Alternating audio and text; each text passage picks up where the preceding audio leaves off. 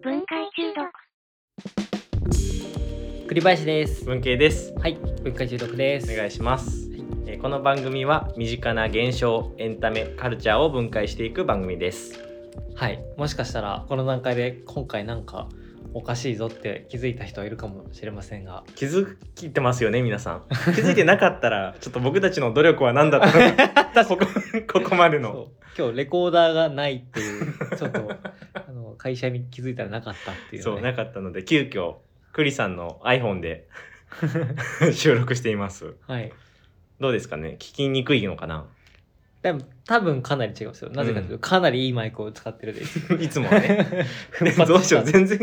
変わらなかったら傷つくな逆にもう今度から iPhone でいいですもんね、はい。さはいて、まああんまり気にせずちうょんっとやってみたいんですけど、はいなんかなんですかね今日は分解したいのは。はいはい。えーちょっと広いっちゃ広いんですけど、えーサブスクを分解したいなとうん。思います。いいテーマですね。はいサブスクは。ね、いろんなサブスクがあるんで、うんちょっとどういうところから話していこうかなっていう思ってたんですけど、なんか、なんだろう、もう、もはやサブスクってなくならない次元まで来てるなと思ってて、もうい、当時はその音楽のサブスクとかが出てきた時はこれから CD なのかサブスクなのかみたいなこと言われてた時代もあったけどあっという間にサブスクの時代になったなと思って、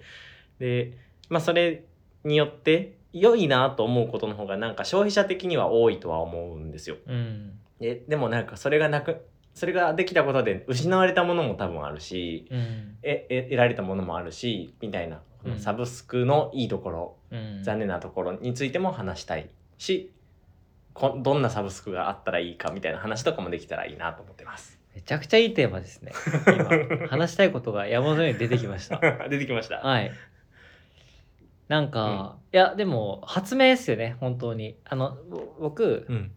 やっぱりこの事業をやってる時に本当に思うのが、うん固定収入というものが明確に見えてると、うん安定性が増していろんなことにチャレンジしやすくなるってことがすごい分かって。確かにで多分だからそのいろんな特にまあネットユークスとかスポティファイとかなんかそのもうこの会員は絶対いて、んだみ向こう何年こういう事業できるって分かってるからこそうんもっと、例えばアーティストのために投資できるとか、うん映画監督に投資できるとかっていうのがあるなと思って、うんそういう意味ではめちゃくちゃいいうんあのまずつくはサブスクやってる側としてはいいだろうと思ってて、うんで受け手としてもやっぱシンプルにいいですよね、うん受け放題みたいな見放題っていうのは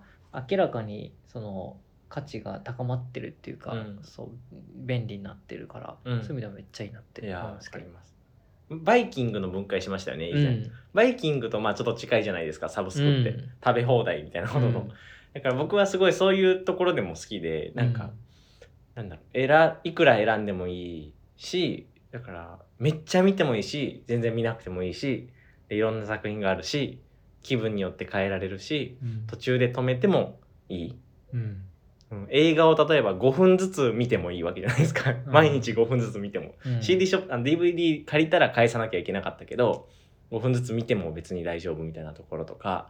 なんか何も縛られなくなるのがすごい嬉しいなったなって感じますね、ただジブリがねサブスクないんでうんジブリ見たい時困りますけどね確かになんでやんないんだろうね。軽円く扱わ盤れちゃ円うから盤を売りたいんじゃないですかあー、うん確かにそのでも早速弊害の方の話もいっちゃうんですけど、うんなんかそのストリーミングサービスとかもあまり Spotify とかもそうだけど、うんなんか買って聞くのとな流れていつでも弾けるから聞くのって違いますよね、うん体験の違いますね深さがなんか俺も特に多分今映画とか作ってても、うんサブスクでやるのももちろんいいんだけど世界配信の方ができるし、でもやっぱ深く体験してもらう時になんかそのスマホをや見ながら見られたくないってめっちゃ思うようになって、うんうんうんそういう意味だとなんかちゃんと DVD 買ってあ見てもらうとかあと映画館に行ってもらうとかの大切さをすごい感じま確しかた。に倍速とかでも見られたくないですよねできうれば、ん、そう倍速で見られたくない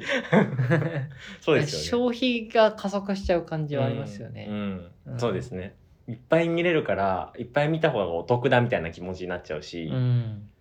食べ放題と一緒ですよね、うだからん もうオーバーキャキャパオーバーなものを食べようとしちゃうから、うんだから倍速で見るしかなくなるみたいなこととかはありますよね、うんうんうんでもその倍速視聴が今いろいろ議論されてたりとかするし、コンテンツが増えすぎて見切れないみたいなこともあったりとか、うん話題についていくためにとりあえず見るみたいなのっうんてうんうん話があるじゃないですか、コンテンツ業界で、それとサブスクっていう文化がめちゃくちゃ密接に結びついてうんますよねい。やわかります、ここさ最近な感じがしますねその何ですかね大量消費みたいなの、うんイメージがあるのはうん昔はなかったですもんねそんなことね、コンテンツの数が多かった少なかった以外の問題がやっぱりそある気がしますよねそのサブスクみたいなうんなんだろう昔から別にコンテンツの数は多かったは多かったけそうどだねその手が届かなかったうんだけで今はそのコンテンツに全部に手が届くようになってしまったから多く感じるっていうのもあると思うんですよ。そうだねう、ん、だからサブスクによってこん手の届くところが増えてしまったみたいなところはありそうだなとは思いまし本た。当にそうだ、ねまあいいことではあるんですけどうね。ん、なんかそのう事業側は何が要因だったのかななんかそのそのモデルの方が実は儲かっちゃうやんとか分かったからですかねそうなんですかね今ってそのモデルの方が儲かるんですか？そうだと思いまあすそのそ事業側っていうのはだ誰の話です例かえ？ばネットフリックスだったらネットフリックスあ側あネットフリックスがってことですよね。ああそういうことか。うんえ映画を制作してる人とかはどうなんですかね。まあめちゃくちゃ恩恵を受けてるかというとそんなことないと思いますね、うんうんそうんの配信費でもらえるお金ってそんな多くなくて、うんうんでもそういうプラットフォーマー側がものすごく利益を得た状態だとすごい制作費をガツッと投資して、そのオリジナル作品を作ったりする時にはものすごい恩恵を受けると思います、なるほどなるほうど。ん選ばれた人はすごいってことですね。すご いけどそれで作っちゃうとそのメディアでしか出せなくなっちゃうので、うんあー確結かに局なんかどうなんだろうとは思いますね、うん体重乗せきれるかなみたいなそっかうん、確かに。なるほどな。最近だとねネットリックス作品だけど劇場公開もした後ネットリックスで見れるとあれありはますねすごいいいと思うんですよいいですねディズニーとかもそうだとう思うんんですけど、確かにあれ最近ありますね。うん本当だありますね。うん、なるほど。でもことをネットリックスで考えた時に多分人口の何割ぐらいが入ってるかまだ分かんないんですけど、うんでもあれですよね相当パイが狭くなっちゃうっていうのはあるよねその何のパイですか？み見れる人のパイがあー多分だけど5分の1くらいになっちゃうんじゃないかなと、うんうんポテンシャル見れた人のポテンシャルの、うんそれがそうなかなか難しいなと思ってどうなんだろう。その5分の1以下大きいとも取れますよね。ううん5分の1ただで見れる人がいるってでかいですよね。あまあね確 かにだからそっかそっか 他たサブスクに登録してない人にこう劇場公開しようと思うと全員がお金を払わないと見れないじゃないですか、だからどっちの方がでかいと取るのかっていうのも結構むずい考え方だなと思います確かにね、うん劇場公開の半分のお金で見ようとも見れるんだもんねネットそうですそうです、うんん、そうかなんかもしかしたらそう無料で5割の人が見れる状態がそろ整ってるという方が視聴ハードルは低いから、うん見てくれる数は実質大きいのかもしれないですよね、うん映画公開するよりうんうんうん、ううんん、確かにとかうん結局どどういう世のどっちの方がいいんですかねサブスクがこううん広がった世の中と広がってない世の中で、でもやっぱひ需要があるから広がってる方がいいうんなんかもう戻れなくないですか戻れないですいやでもそどうだろう俺でもかんあんま関係なく、うん普通にバンバン、ね、あの単品で買っちゃうかああらそっかそっかあそんっまか変わんないかもしれないでもそれは俺があんまお金を使わないから、うんそこにしか使わないから コンテンツへの投資にそうですねど普う通は,うん、普通だろうはでもめっちゃ学生の時とかは結構辛かったからなそれが確かにめちゃくちゃありましたね、今とかね気にせず映画とか見に行きますけど、うん映画も毎月のな毎月何本も見てる余裕なかった気がしますね学生時代は DVD の延滞費だけうでんすごい出費をしてた気がする、そうだからアニメとか流行ったのって多分サブスクがうーんあるからじゃないかなと思そうだうねんですよ、うなんか、うあの DVD で借りるのってめっちゃ枚数かかるからうんお金かかるし、録画しんなんだろう録画する人はもともと好きな人だしでもなんかなんか見てみようって慣れたのって無料だから無料というかそのサブスクに入ってるから見れるからうんうんでおすすめされるからっていうところが結構大きいんじゃないかなとうん思っうて、んうんその前の世代のそのおザ・オタクはなんだろうな DVD を買ってでも見るし、うんテレビを録画して見るし、うん、まあネットに落ちてる良くないもので見たりとかするじゃないですか、うんでも今のこうオタクってサブスクでみんな見たりとか、TVer で見たりとかしてるじゃないですかだからすごい見やすアニメとかドラマとか見やすくなったなと思って確かにだからなんかこうアニメがまた再熱違う形で再熱再燃うんしてるのって結構サブスクのパワーであったかもなって思ったりしますそれね。めちゃくちゃありますうね、ん、今映像周りの話したけど他にかなり影響大きかったのってあるのかな、例えばはい美容院とかもサブスクができてるんですね確かありますね。なんかあとなんだろうね、成功事例ってことですかとか成功事例じゃなくてもうん、全じゃなくても、なんだろうサブスク。まあ、例えば海外だとトレーニングバイクを買ってそのトレーニング動画がサブスクになってるみたいなああ僕今それやってます。えすごい それやってしるてるんだそうバイクを買ってこの間自転車を買ってその見るやつはサブスクに入ってます。へーでも服とかもあるよね多分定制のああありますね服とかも定額で送られてくるみたいなのとかあと花とかもありますね、あー、うん、あめっちゃいいねうん、その毎週このリビングの花が送られてくるみたいなうんのとか、あとなんだ聞いたことあるもんなんだ食とかも多分あるでしょうね、うんうん、なんかいっぱいまあもう何でも基本あるんじゃありそうですよね、うんなんか多分今までもやっぱあったけど露骨に違う業界にも飛び火してうちの業界もサブスクできんじゃないみたいなのになってますよねうんうんうんそのあそうですねそれはなんかサブスク消費が下がったんですかね一般ユーザーの方サもブスク消費あサブスクサブスク障壁あ消費一般の人うんが申し込む障壁、いやめっちゃ下がったと思いますね、うんなんかサブスクので結構怖いイメージもあったじゃないですかなんかその怖いというか、なんだろう毎月何この何千円も払い続けるのっていうのもあったけどでも払ったことによって得たいい経験もあるから、うんなんかいいいかもって思えるようにはなりましたよね、うん昔その出てきた時よりは、あ確かにあともう一個が事業者側も、うんサブスクにしたらマジで本当にみんな食べ放題みたくなんかと頼みまくっちゃうんじゃないかうんうんうんみたいのもあったけど実はうんそうでもないっていうことがうんうん分かったんじゃないかなと思って確かに勇気を出しやすくなったってい そううかかもそれすごいありそうですよんんね。そうですね、うんだからその固定というかその安定した収入があるっていうのはやっぱ事業側としては大きいですもんね。めちゃくちゃう大ん、きそい、の最初に栗さんが言ってくれた、それがやっぱりあることでチャレンジできることが増えたっていうのはすごいいいですよね。うんうん、サブスクかうんうんチョコもなんか考えたことありますかサブスクサブスクあの。チョコっていうのはチョコレートという会社のことです僕らの会社そう情報 うん、ナレッジとか、うん、はやっぱすごい価値があるけど、もったいないなっていうのは思いますね僕だけだけで抱えてるのは。それああなるをほどなるほ定額例えば定額でシェアするとか、うんまあ、講義がの動画が受けられるずっと受けられるとか、ど確かに確そかうにそういうのはあってもいいと思ったけど、うんなかなか手を伸ばしづらいですね。あとあの僕らだから対クライアントさん向けには、その企画放題というかあーそういうのを出したことはありますよ確かに確かに、そっかそっか。企画サブスクっていう、うんうん何でもアイデア出しまくるというのが、ええはい、でもやっぱり相談するのもなかなか大変だったりするんで、うんそのこういう案件でこういうアイデアを考えてくださいっていうのをまとめるのってすごい負荷が高いんで、うんうんちょっとなんか頼み放題っていうのもなかなか大変なんだなと思いましたね。いやー確かにそうですよね、うんちょっと話変わりますけどあのツイッターもサブスク始まったじゃないですかあのあ前澤さんとかがやってる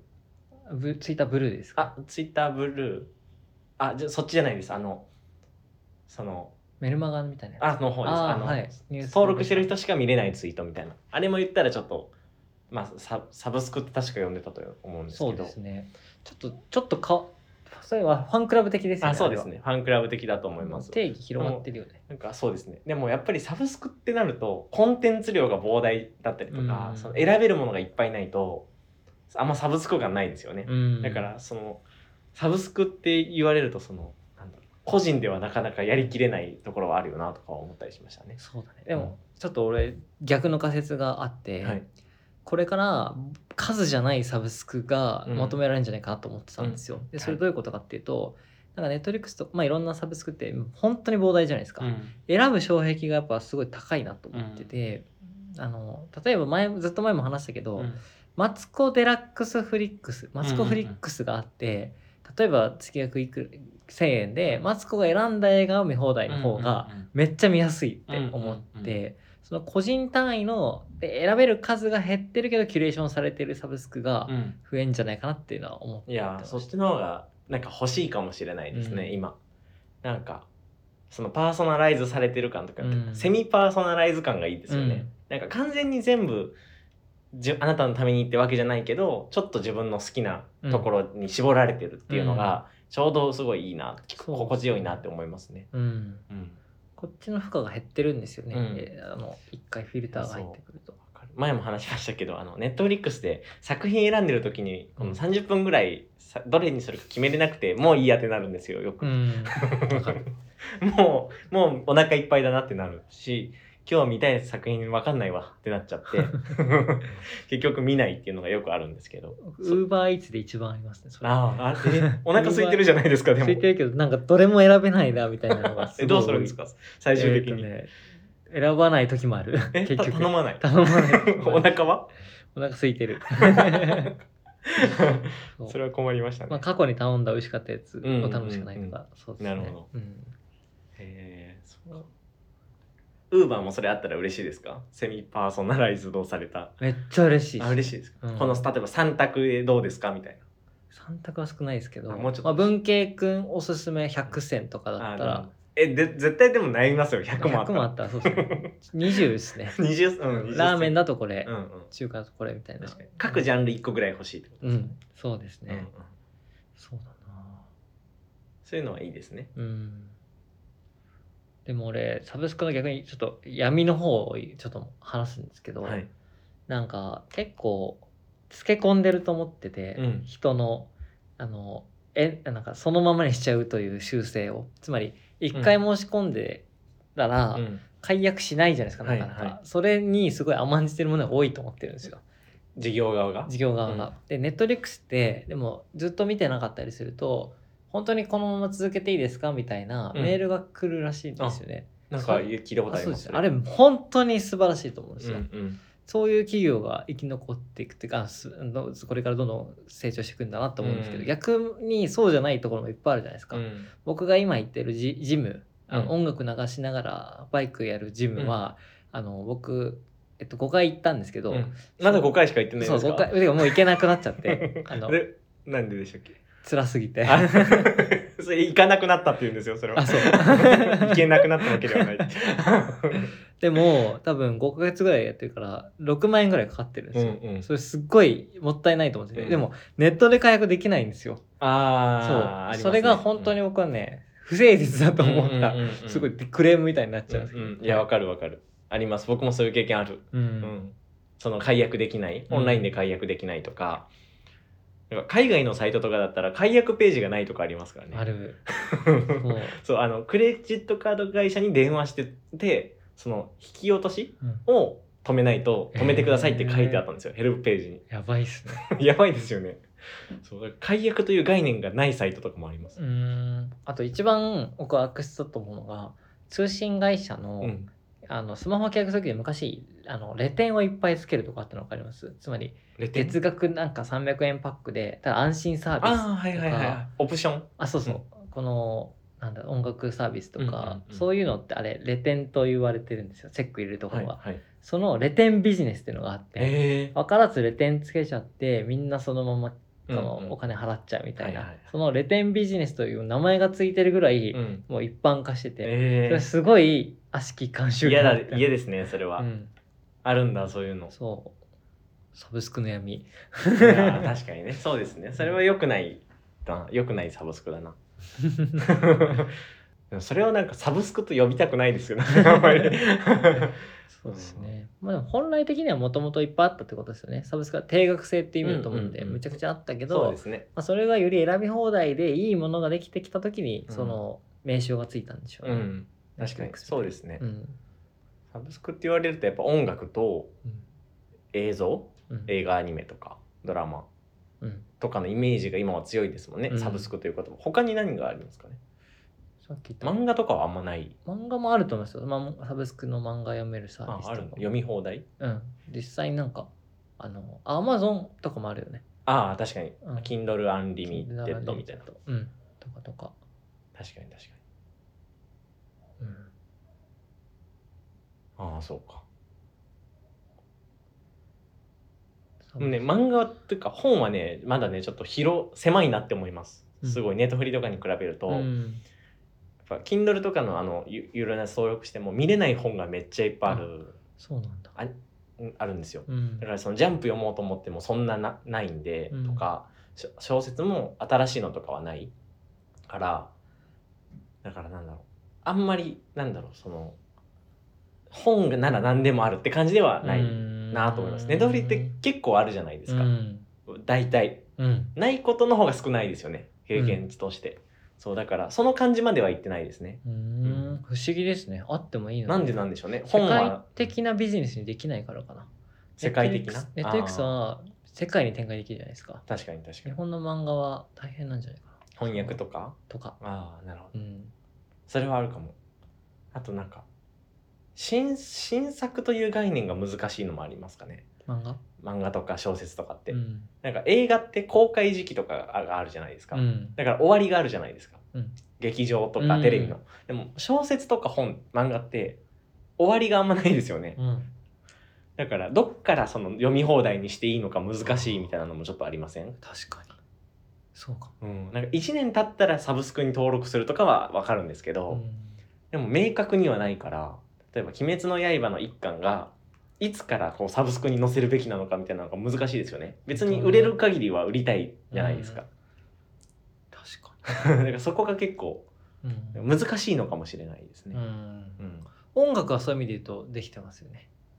音楽とああそ漫っか画は音楽もそうか同じ確かに音楽はもう最初からそこに載りますもんねうん確かになんでだろ小説でも小説がそれができたらもう出版という世界がだいぶ覆りますうねね本屋さんが存在できなくなってきません、できなくなってくるうん、まあでも物質のやっぱこれも別全然別の議論ですけど物質の価値本当に上がる気がするんですよね、うんうんうん個人的にはうんもっとあ今はでもそうとは言ってたけど、うんどんどんデジタルに流れてるよね、だったものから、いもうすぐ頭打ちくるんじゃないか説もある、うんうんって思いましたうんうん本屋さんとかやっぱ行くと楽しいですけどね、うん、うん、本屋さんすごい好きです、うん、うん、なんか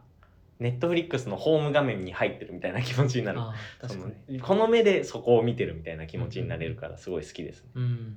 確かに、だからなんか個人的には物質のあその物質かけるえっとサブスクのうんなんかかけるキュレーションっていうのがなるほど提言です僕のこれ物が質かける、つまりうん例えば、ある本屋さんすごいこのうんいい書店員さんが毎月1冊選んでくれて、うんうんあでもそれ違うかサブスクじゃないのかあサブスクでかもある気がするそれ、うん例えば今日今月の10選です、うんうんうんいい冊選んでくれたら送りますみたいなのだったら、物質かけるキュレーションかけるサブスクじゃないですか、うんうんそういうのがいい気がしましたそれのあ れつまりあれですかねその今ってネットフリックスって大きい何大きいものがうんみんな登録してるものですけど、その、各々がいろんなその何ですかね小さいサブスクを登録するようになるって感じなんですかねそうでキュレーションされてるものをうんうん登録して、かつデジタルよりもより没入感が高い物質的なものがこうできるんじゃないかなっていう感じですかね、うんうんうんなるほどわかんないけどもうお金かかりますねいろんなものに登録しようと思うと、そうですねうん、確かにそれが一番ハードルかそうかも僕が言った未来はないかもです膨大だからこそそうかもネットフリックスの規模があるからこそこの値段で見れるみたいなのもあるじゃないですかあそうだねだか高らくしないといけないのかそうですよねうんだからススモールビジネスにするには負荷が高いですよねその選書してうん100人のお客さんに送るだとなかなかそれだけでは成り立たなくなってきたりとかしますもんね。そうですうね、 ん、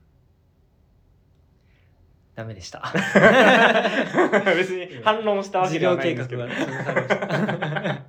別に融資する人じゃないから別 に反論したわけじゃないんですけどじゃあこんなサブスクあったらいいのの話しますかこんなサブスクあったらいいなマッサージああんまないんですかあんまきあると思うけどなんか有名なところはやってあないあ感じそうがかしそてうか確かに、うんサブスクかいそれはなんであったらいいなって思うんですかえー、一番いいっぱいいけたら嬉しいからかな、なるほどうなるほどん、だし絶対こっち側としてはいっぱい行くから、うんうんううんあったらうんうんでもサブスクが損損する月もあるってことですよねでもねマッサージだとそれは少ないのかなっていう感じですかねもうだからないんでしょうねそうだからだと思うそう損しちゃうからんあっちが向こうがねジムとかってその人のモチベーションで変わるじゃないですか、うんうんうんうん確かにだからないよな確かにジムはね行く人行かない人の差が大きいからうんなんかありますか欲しいもの欲しいサブスク欲しいサブスクうーんでもなカルチャー系はそんなにだななんかこの間思ったことあったんですよタクシあそうでもタクシーもさっき言おうとしました、うんタクシーってないよなとでもそれもやっぱりマッサージに近いー、ですそようだね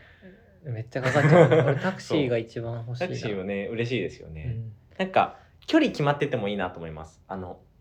例えば1メーターで行ける距離のサブスクみたういな、んとかだったら、うんなんなんかななならないかなと思ったりまとあかしたん確でかすによ、確かねになんか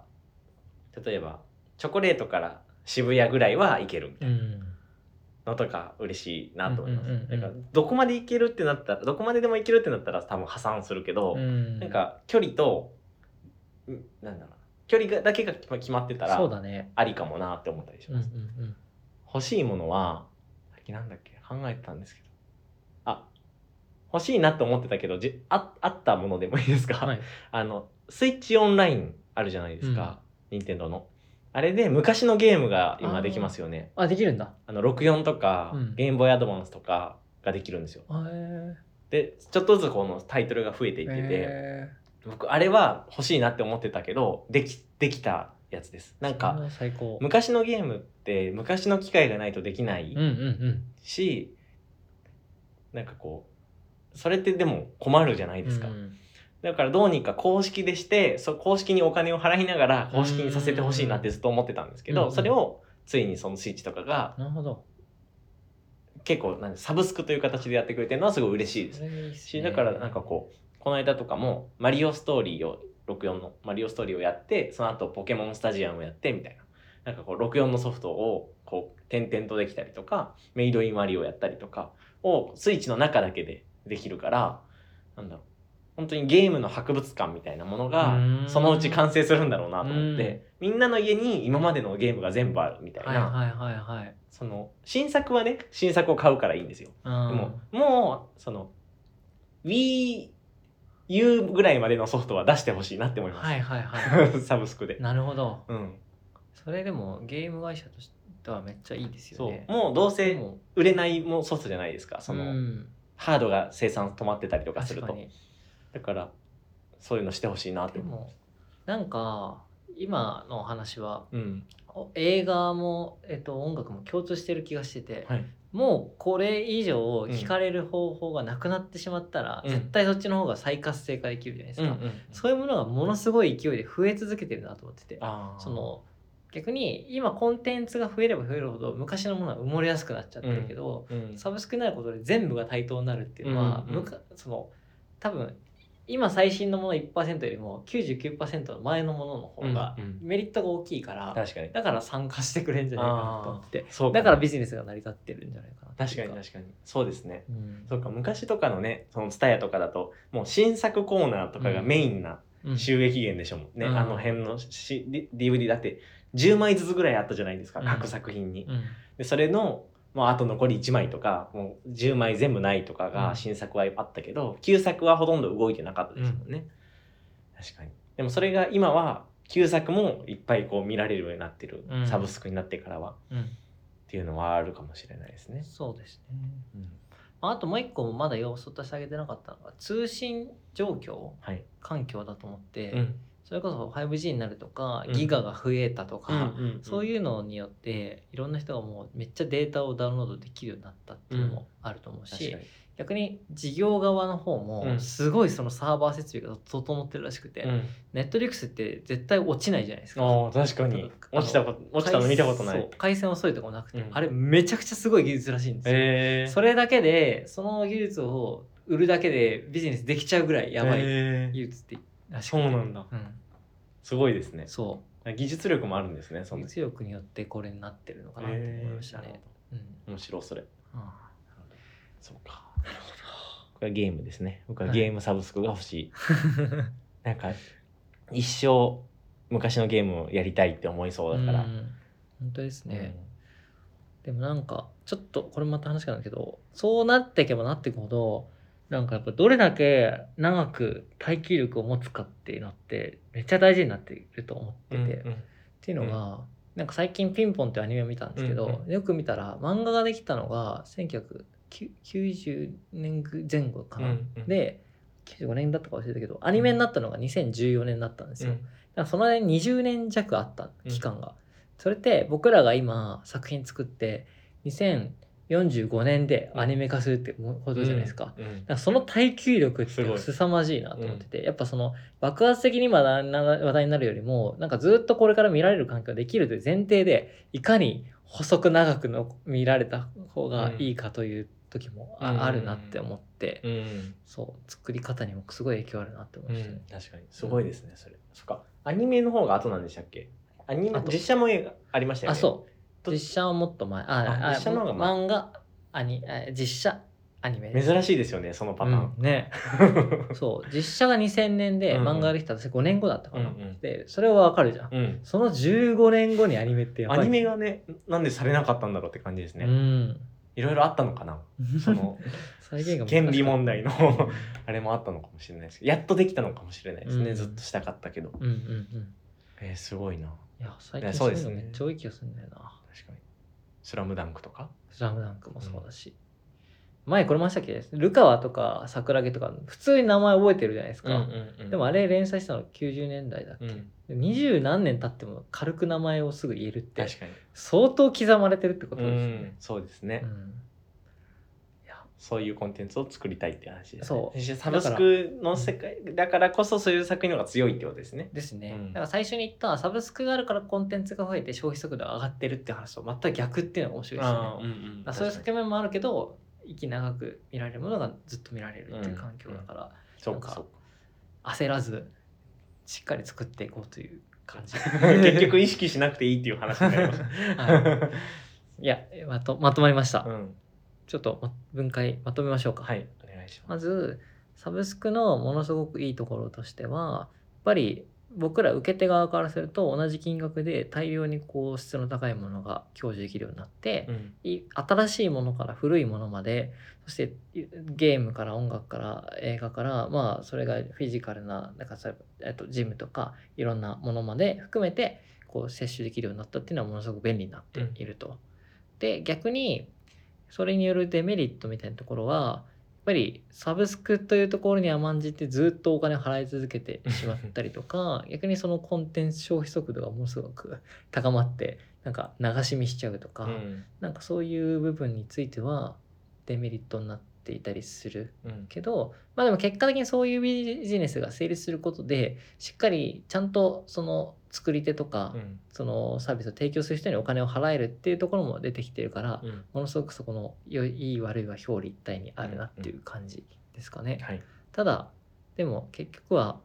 息長く、えー、といいものを作ればみんなが見てくれるとかサービス利用してくれるみたいな側面がある限りは僕らは割とその消費スピードに流されず本質的につやるべきことをやるっていうのが見えた答えでした。うんうんはい、